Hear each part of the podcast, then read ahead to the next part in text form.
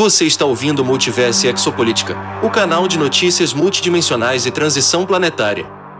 Se você gosta das informações deste canal, por favor, siga, deixe o like e compartilhe. Gratidão por ouvir nosso podcast.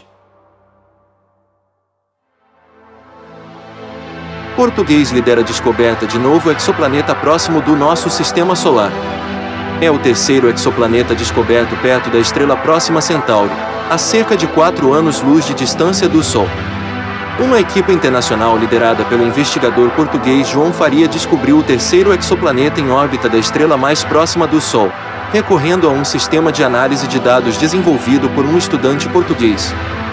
Chamado Próxima D, é o terceiro exoplaneta, ou seja, o terceiro planeta fora do sistema solar descoberto perto da estrela próxima Centauri, a cerca de 4 anos-luz do Sol e é o planeta com menos massa a ser detectado. O que sabemos sobre este planeta é que parece ter uma massa muito pequena, com cerca de um quarto da massa do planeta Terra, o que significa também cerca de duas vezes a massa de Marte, disse a agência Lusa. João Faria, investigador do Instituto de Astrofísica e Ciências do Espaço, IASTRO, na cidade do Porto, em Portugal.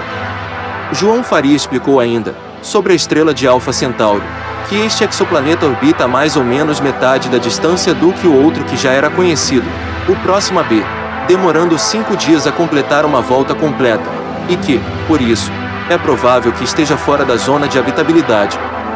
É improvável que tenha todas as condições necessárias para existir vida, mas isso é sempre uma dúvida que se mantém, disse João Faria. Essas condições passam por estar à distância certa da sua estrela, e dos planetas conhecidos na órbita da estrela mais próxima.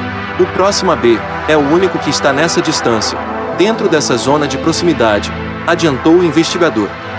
O próximo D será, em princípio, um planeta como Marte. O parecido, também não sabemos até que ponto é que este planeta terá atmosfera.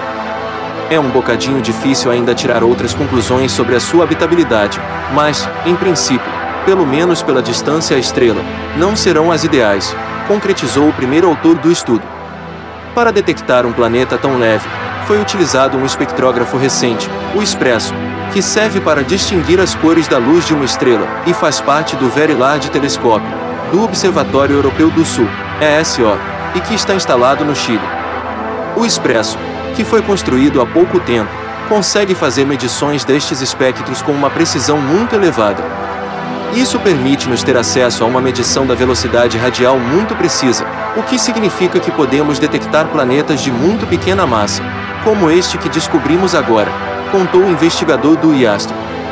Um espectrógrafo divide a luz da estrela nas suas várias cores, e o que é preciso fazer é ver como é que este espectro está a variar, ou para comprimentos de onda vermelha, ou para comprimentos de onda azul, porque isto significa que a estrela se está a mover, está a variar de velocidade, portanto, significa que pode existir um planeta na sua órbita.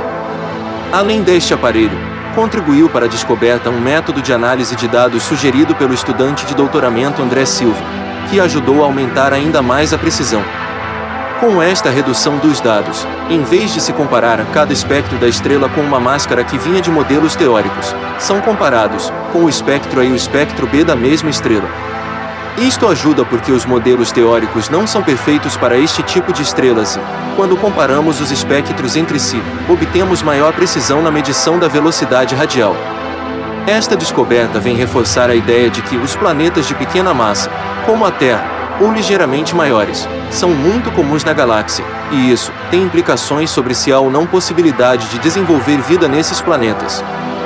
Deixem aberto que, se existem vários planetas deste tipo, planetas como a Terra, então é mais provável que exista de facto vida nesses planetas, concluiu João Faria.